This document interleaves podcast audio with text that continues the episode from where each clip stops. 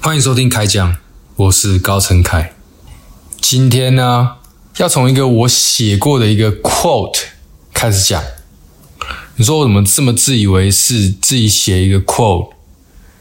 其实，我这个行为跟很多中年男子在自己的脸书上面写那些牌句 是非常接近的一种行为哈、就好像想象自己是一个伟人，然后写一些自己觉得很有道理的话。但是我跟他们的差别是什么呢？差别就是我觉得我写的还没败这件事情。OK，那为什么我会觉得这个事情很美败呢？就是因为其实我在写这一句话的时候，当时候是分享在 Instagram 上面，而且我写的是英文。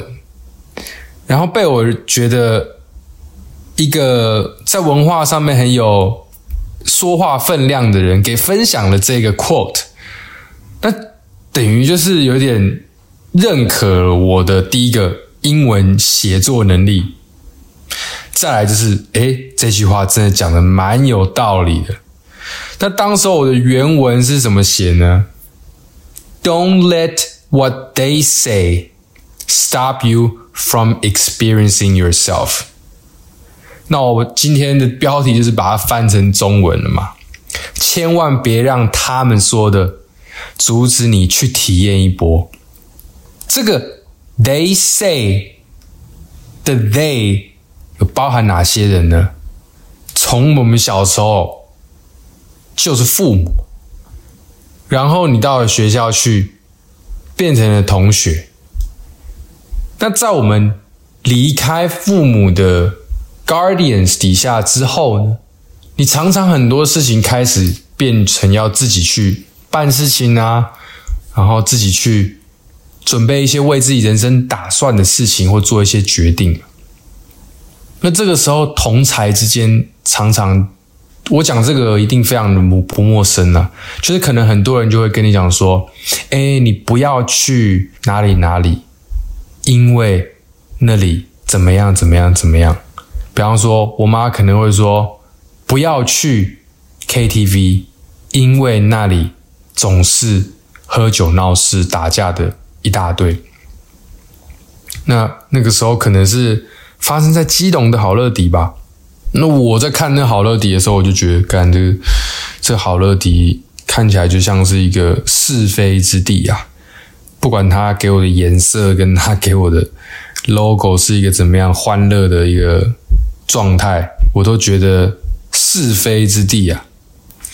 那今天要来跟大家分享一个比较主要的故事，是当时候为什么我会写下这一句话的一个非常大的动力。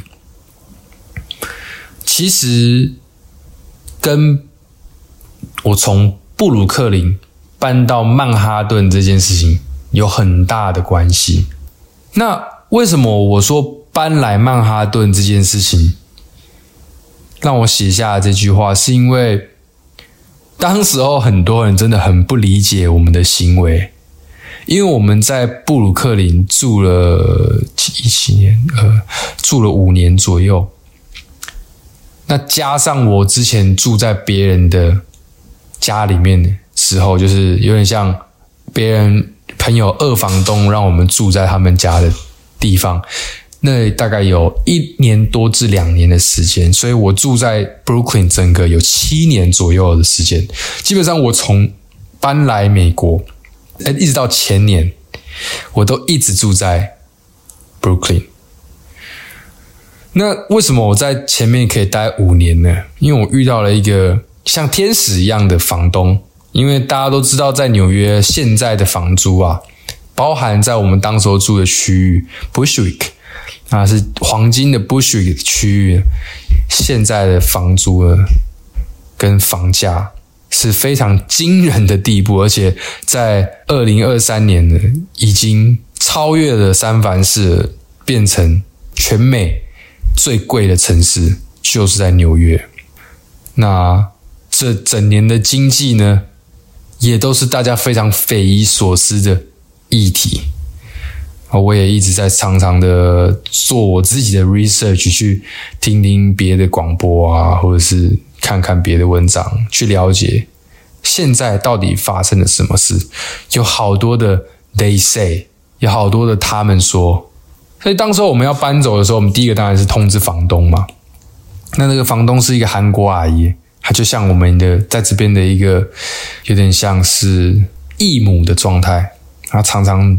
扮演像妈妈一样的角色。五年来呢，这房租它没有涨过半毛钱。OK，大家都知道，这听起来就是非常不可能的事情。而且我们在入住的时候呢，我们的行情就已经比一般周遭的房价都还要低了，而且还不是低一点点，还是低蛮大一点的。所以我们享有了这个房租的优惠呢，享有了五年左右的时间，我们日子过得也蛮不错的。当时候的心境是：哎，我从搬过来完全没有钱，到有工作，开始有了一点点钱，到想说，我从不敢花钱的这种方式，到有一点点可以花钱的方式，到好像。快要有一点像乱花钱的这个 阶段的时候，我们就准备要搬走了。那关键点，我想应该是我跟我现任老婆当时候在这个 Brooklyn Bushwick 这个房子呢结了婚。那结婚之后，我们就会有很多新的打算呐，或者想法，包含我们养了我们新的小狗 Coco，它今天呢还在睡觉。他还没有出来跟大家打招呼。那如果在第一集、第二集看有看 YouTube 影像的人呢，可能就会看到 Coco 的身影啦。Coco 是一只我们在结婚大概两个月之后就决定要来养的狗，那带给我们生活中非常多的乐趣，还有 purpose。那当时候这个房东呢，韩国阿姨。他当然就是非常不解啊，说为什么你们要搬呢？哦，我们被问这个问题的时候，其实也是有一种，一方面非常的不太有自信心，因为我知道我们在做的决定，基本上有点像是跟自己的钱过不去的这个 决定啊，我们就在这个地方这么的安逸了。那为什么要搬呢？如果房租这么低，地点也不错，为什么到底为什么要搬呢？那那时候我给我自己的讲法是，在我的其他人生体验当中，我发现了我的一个特性是，如果我没有一个外在的压力，我会倾向于不去成长。这跟我青少年时期的我不太一样。青少年时期的我，一直到来美国之前，到达到了降落美国这个目标之前，我都是冲冲冲冲冲，跟苏贞昌一样，穷穷穷穷穷。任何没有做过的事情，跟任何没有体验过的事情，我都是抢第一个。去体验，但是搬过来之后呢，我的我觉得我的身心状况面临了一个新的挑战，所以我有点像是把我的青少年直接归零，重新来过，然后我在这里重新学习当一个人，重新把我的生活一片一片的组起来，用自己的力量组起来。所以在组起来的过程当中呢，我听了很多 What they say，我听了很多别人的建议。哦，你如果报税的话，你要怎么做啊？哦，如果你要这个弄鉴宝的话，你要怎么做啊？哦，如果你自己接工作的话，你开公司是怎么样子啊？或者说啊，你如果要考驾照的话，你在纽约考会很难呐、这种有的没的的，就是我听了好多这种东西。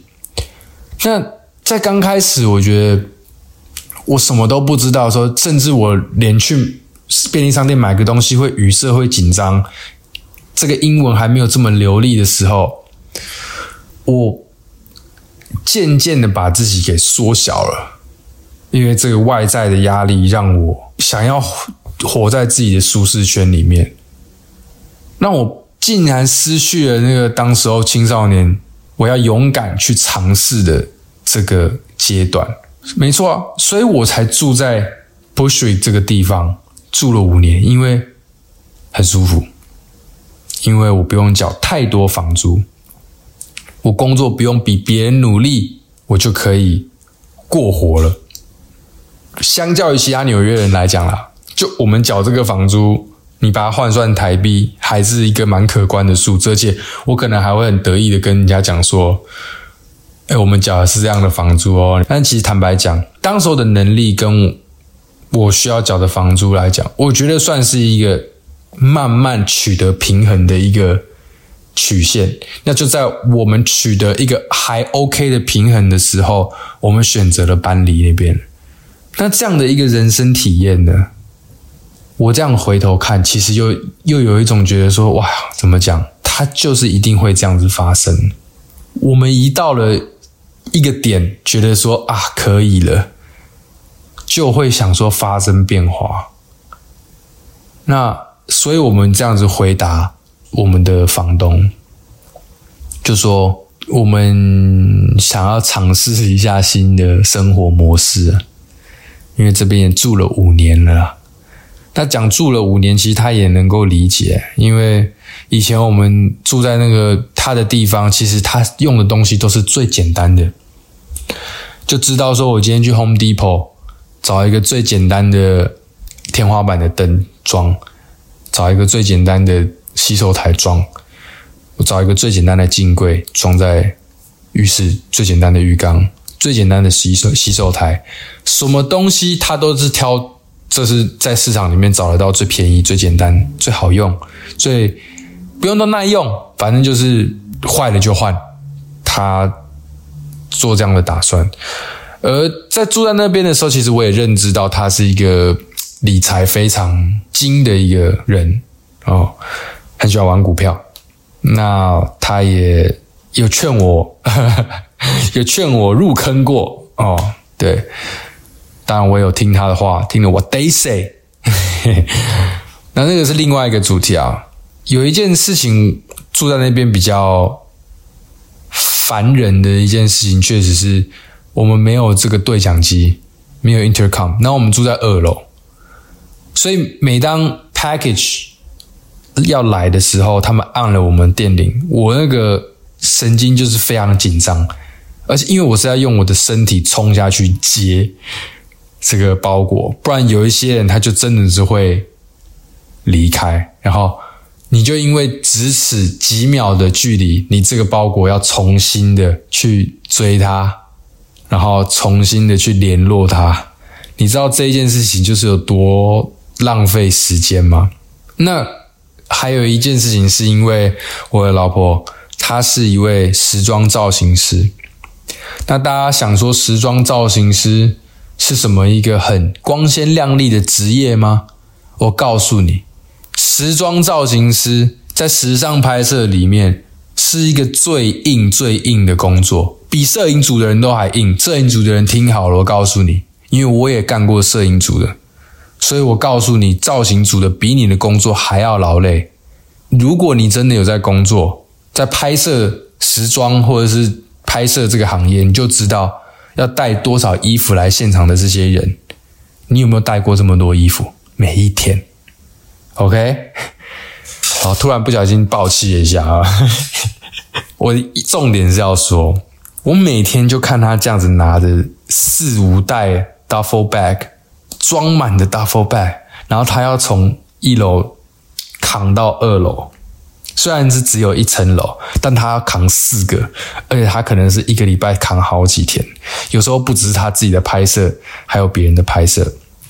我们家里常常都是好几个 duffel bag 都在那边，啊，扛到腰出问题啦，对吧？所以我们需要电梯，非常急需电梯。那因为这两个 amenity 的需求，我我们找到了一个自己搬家很大的一个动力。但是话说回来了，还是就当时候直觉讲的这个答案，就需要一个改变。OK，我其实也蛮喜欢找房子的，因为我很喜欢去安排室内的生活起居的这个大大小小的东西。那当然我不是最会的，但是我很 enjoy 这个过程，所以我很喜欢去看说，诶，我找到了这个房子，我可以怎么做？我可以换怎么样的生活模式？那因为我五年来都没有这样做了嘛，所以同时间也是倍感压力啊，因为要换到一个新的地方，又可以适应，而且我们要从一个 two bedroom 搬到曼哈顿的时候，我们其实只剩下 one bedroom 的选择，甚至是 studio，但是我们后来没有找到。适合的 studio，而且也觉得 studio 其实住起来应该对我们来讲挑战性蛮大的。因为假如说，诶，今天两个人就是不爽彼此，但是没有一面墙能够真的隔开来的时候，studio 可能会真的比较挑战呐。啊，这个是我们两个啊，可能像我有一些朋友，他们真的都可以住在。情侣都可以住在 studio 里面，或夫妻，那真的算他们厉害了，好不好？算他们幸运。嗯，所以呢，我们就搬过来啦。那在一开始的时候，就要讲很多事情来帮我自己给鼓励打气一下。在写下这一句话的时候，当下确实是一个这样的状态。我觉得为自己的选择背书。因为呢，要体验之后，你才真的知道嘛。当时候才刚开始体会而已。那我常常都会这样子啊。不过你现在如果问我说，我已经体验一波了。当时候大家说，哦，你怎么会要搬去曼哈顿呐？啊，不是比较贵吗？啊，不是比较小吗？这些。话，我当时候都用别的事情来回应他们说，其实搬去曼哈顿没有想象中的那么的可怕，那么的糟糕。我必须说，别人对我的劝诫啊，搬去曼哈顿这件事情，并没有劝诫错误。地方真的是小到我们受不了了，所以。二零二三年的时候，我们就已经搬离了在曼哈顿的住处。那现在呢，我们是搬非常靠近曼哈顿的纽泽西的一个区域，当然就享受到了一个比较大的空间。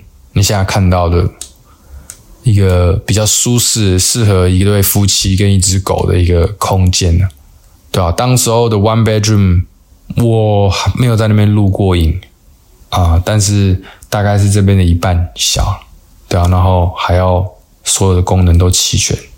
在那一年呢，我为了今天拍这一期，我去翻了一下当年的这个笔记，哇，是色彩非常的鲜艳呐。为什么会这么说呢？因为我觉得好多的话语都下得很重啊，然后。我觉得我当时的感觉非常的丰沛，但是这个是个很好回忆的过程。当下心里、身体其实啊都是蛮劳累，那更别说是住在曼哈顿的花费。我想，如果听众里面有住在曼哈顿的人，如果你还能够负担得起曼哈顿的生活，那你肯定是有一个薪水不错的工作。我只能这么说，不然就是你肯定是一个非常忙碌而且成功的创业家。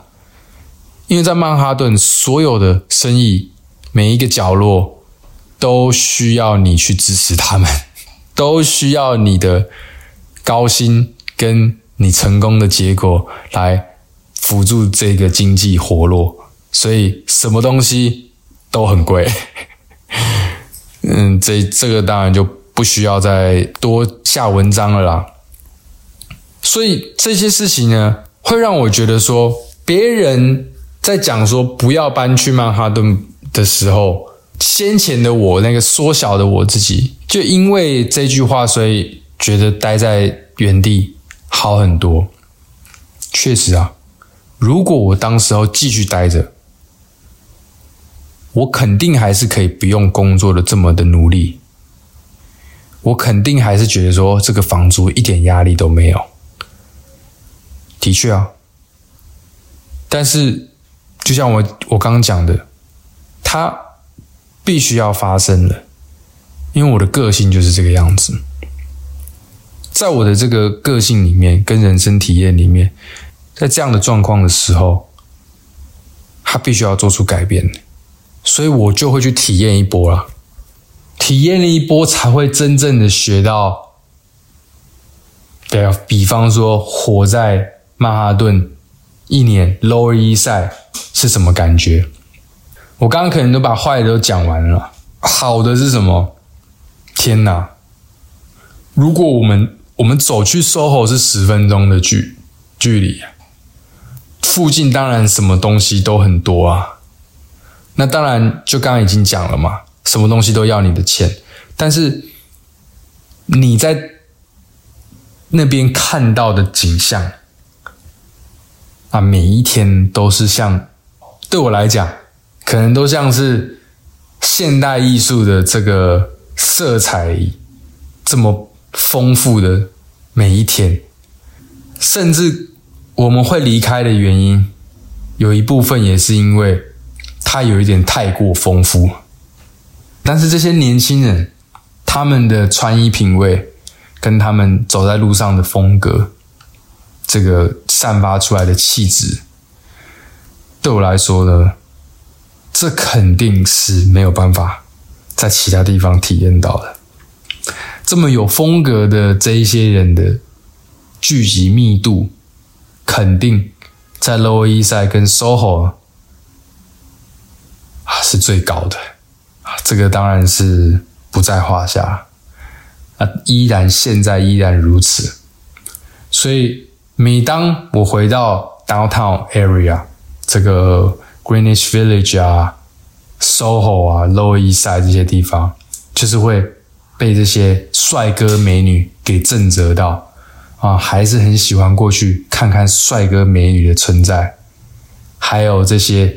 可以去到的一些小店呐，或者是去到的一些餐厅，体验这么丰富的文化，其实啊，对于我们这个年轻人来讲，我觉得都应该在 downtown 这个区域能够获得很多很多所谓的纽约的体验。那讲回来说这句这句话，就是说千万别让他们说的去阻止你体验一波这句这一件事情。我想要传达的意思，其实就是你不去体验，你凭什么说？这一句话，更是我当时候搬来美国的这个很大的一个动力。就是我们跟我的兄弟们在聊，说什么啊，国外怎样？国外又怎样？国外的国外就是。国外这件事情一直在挂在口中，我看现在还是很多人就是国外国外来讲，什么叫国外？你国外靠背，菲律宾是不是国外？你讲清楚一点好不好？你要讲你就讲欧美，不要一直讲国外。国外就是在我们地外面，在我们国家外面的地方就叫做国外了。你讲国外，你就是讲西方嘛。你可不可以讲 specific 一点？你讲日本的时候，你讲日本；你讲韩国的时候，你讲韩国啊；你讲你讲澳洲，跟你讲 美国跟欧洲，你全部都讲国外。所以就是有白人的地方，你就叫国外嘛；有这个高加索人的地方，你就叫国外。好，我们就讲国外怎样，就国外都怎样怎样啊？国外的月亮比较圆。在讲说啊，我们这个音乐产业啊，怎样怎样，国外都怎样怎样啊啊！你是去过国外啊？啊，不然你怎么知道？我因为我周遭的人有这样子一个现象，所以我很想要自己跑来国外 来探索一波。这一句话它背后的意义，除了告诉你说你要自己去取得。这个经验值之外，主要呢还是要鼓励大家呢，利用自己的经验去创造一个自己的说辞，去创造一一套自己的思想，不要整天听 what they say，不要整天听别人说了什么，然后告诉别人你从别人那边听来的话，这叫做人云亦云呐。我为什么会骂这么凶？因为我也曾经做过这样的事情，在我周遭有很多讲话很有分量的同才，当他说什么的时候，我就会觉得就是那回事。比方说，我有一个朋友，因为我因为他开始拍摄时装的内容，而我在他身上学到了很多，我要如何才能够在拍摄时装内容里面进步。的时候，他说的东西，他说我要在意，有点像是 mentor 了。OK，他说我要在意的东西，我全部都要觉得我该在意。而这样子的评论的点所建立起来的这个美感价值观，我有一部分是 tribute 给他的，而我有一段时间是完全 tribute 给他的。就说，如果不是因为他的教导，如果不是因为他告诉我这些事情，我今天不会知道这些事情。他是事实，但他也可以被你改变角度，重新审视这件事情的意义。因为人生是你自己的，人生是我自己的，我会遇到他，也是我的命运。我会做出我的选择，还是在于我自己。我自己要 take that responsibility，我要 own 我自己的 decision，我要 own 我自己的能力，所以我才能建立起一套独立思考的系统，我才能够训练自己成为一个独立思考的人。因为我们都不想要变成一个大 baby 啊，大 baby 就是一个不是很好的一个 状况嘛。我要成为一个独立的人啊，我有办法自己煮饭给自己吃啊，我肚子饿的时候，我有办法照顾自己啊，对不对？哎，能够煮煮饭给自己吃的人，我我心里面都是充满着。敬畏之心呢？同时，我自己也因为学会了自己煮饭给自己吃之后，我觉得人有很大的变化。想到刚搬来的时候，就 只会买包子蒸来吃，而这件事情真的是。而且那包子真的不好吃啊！那种冷冻的包子真的很难吃，还有馒头，就真的是这样子。然后煎几颗蛋是我最会弄啊。室友做什么我就学做什么。比方说，当时候室友做咖喱，我就学做咖喱。那做那些水水的咖喱，就是他们怎么做，我就是学着怎么做啊。一直到我后来才发现说。等一下，等一下，等一下，我哥不就是一个厨师吗？啊，我在干什么？啊，他也提醒我说：“啊，你到底在干什么？我我不是都把东西交给你的吗？啊，你怎么都不会？”其实他也不是说都交给我，而是说他觉得说，哎，怎么会在同样一个屋檐底下长大的这个人，竟然是不会煮东西的？那我后来学会自己煮，然后学他的食谱之后，其实就当然就是越来越上手，然后加上这个二零二零年，因为你有很多时间煮了，然后花很多时间在想说，我要把这个东西煮到好。那当然还有除了我哥之外，还有很多网络上的资源，然后都是学着怎么样去做美味的食物，还有家乡的食物给自己吃。因为其实。当时候搬过来很无助的时候，最最渴望的事情，其实真的都是家乡的这个食物。那讲起来会起鸡皮疙瘩，而且会觉得很 emotional 的，对啊，因为那让你有一个 sense of home。我不喜欢 cold sandwich，fuck cold sandwich。我不想要吃沙拉，干你娘沙拉！虽然说我现在也蛮会弄沙拉的，对吧？现在我的胃已经被训练成就是都可以了。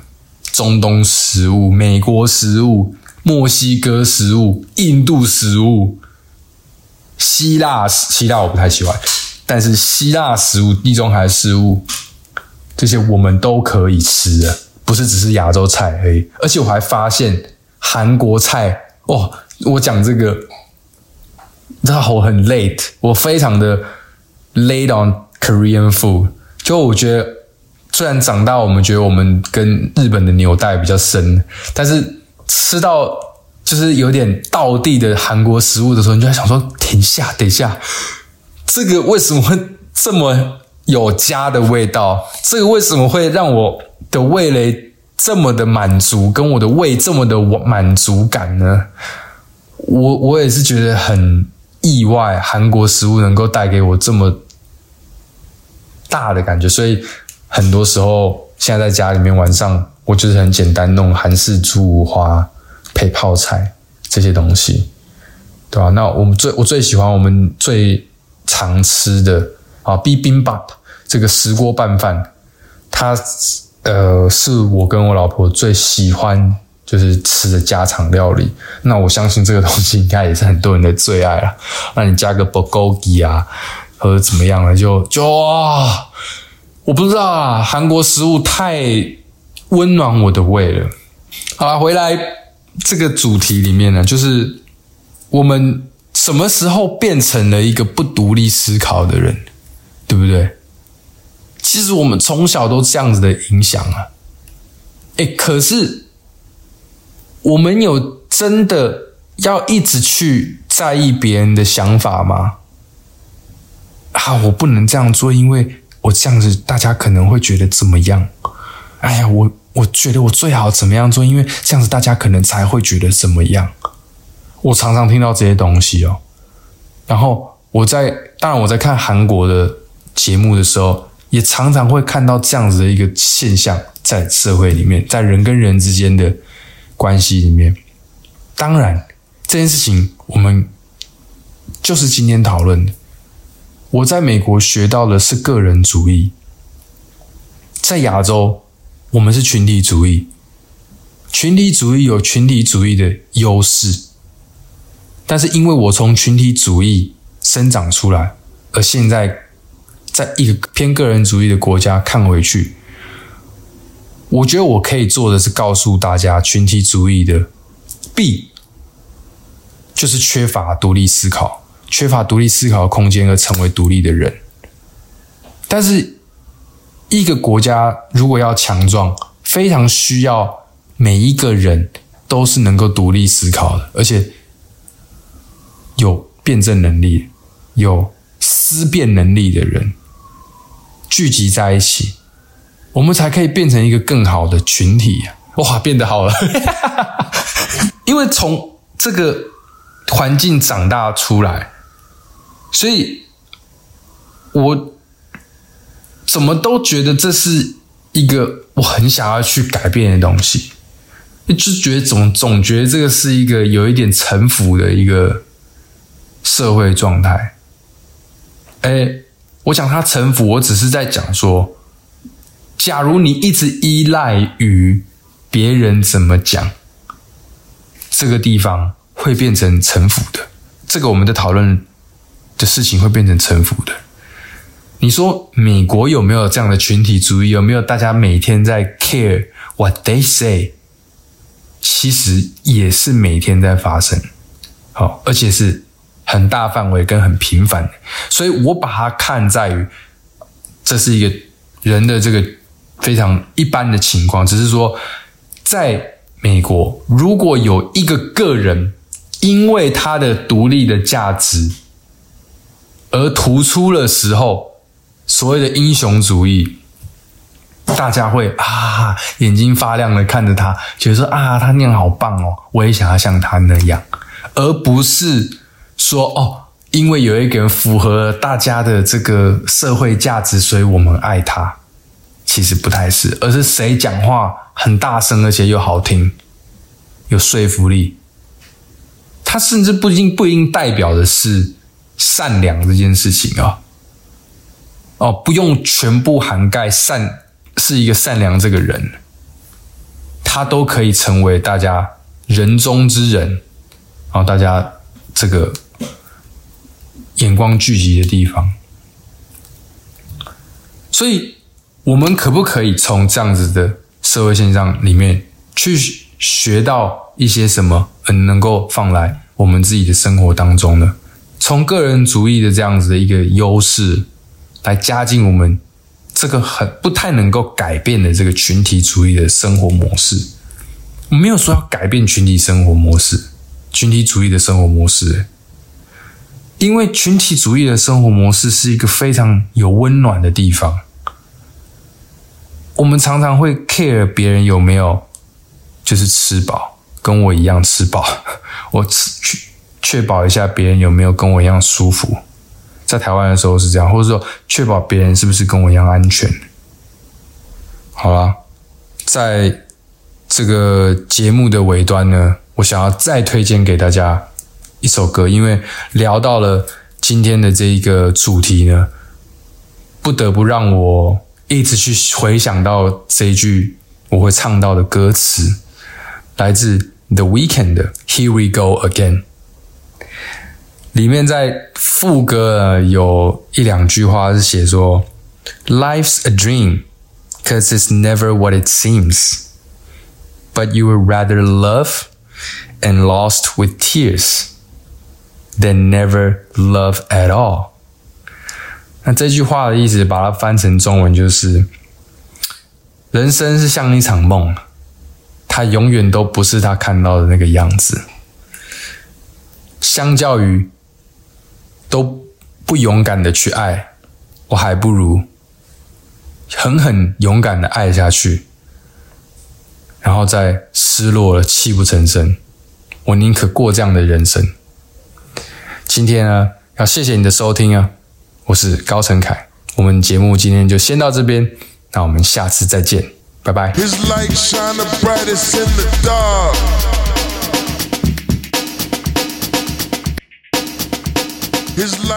感谢各位朋友陪我开杠到现在啊！那我为了要奖励听到最后的朋友，刚好你又是用 Spotify 在聆听我们 Podcast 节目的人，你们有福啦！因为我帮你们整理了两个音乐的播放清单，当你在我们 Spotify 页面点开来的时候，你可以再找到更多类似项目，里面就可以找到这两个播放清单。第一个叫做台湾跳，台湾 bounce，那这些音乐呢，是我在台湾的流行音乐里面找到一些我觉得非常兴奋，好像你开着车或者是走在路上放这些音乐来的时候，你会感觉到特别嚣张啊，特别的想要蠕动身躯的一些音乐。那有时候是朋友来家里玩，想要比较热闹的气氛。把这个音乐播放清单放下去，大家也可以乱玩，然后有一个很好的时光。另外一个播放清单叫做台湾魂台湾 Soul，那这个是我整理了很多耳熟能详的台湾灵魂乐，包含大家最熟悉的一些流行歌手。那当然还有一些我精选的 deep cuts，是在专辑的深处里面精选出来，放到这个播放清单里面。那这两个播放清单的排序呢，也都是有用一个 DJ set 的思维跟感觉来排序给大家，所以。我相信一定会是一个非常顺畅而且意外的旅程。有时候你会听到说这个前奏，诶，这个怎么这么熟悉？这是哪一首歌？其实你们都听过，但是当它被组在一起的时候，就是有一个这样子有趣的成分。好啦，那真的 Spotify 的听众你们幸运啦，Apple Podcast 的听众你们就稍微有一点随，因为毕竟。这个 Apple Podcast 的团队并没有做这样子的功能。那使用 Apple Podcast 聆听的朋友们，千万不要失望，因为假如你刚好也有使用 Apple Music 在聆听音乐的话，只要你 Screenshot 你的五星评价还有评论寄到我的信箱来，我会亲自回复一个一模一样的播放清单在 Apple Music 给你。最后。要再呼吁一下各位听众朋友，如果你有这么一点点喜欢我们的封面艺术，一定要去 Oroku dot work，O R O K U 点 W O R K 去寻找更多更多疗愈的抽象的插画作品。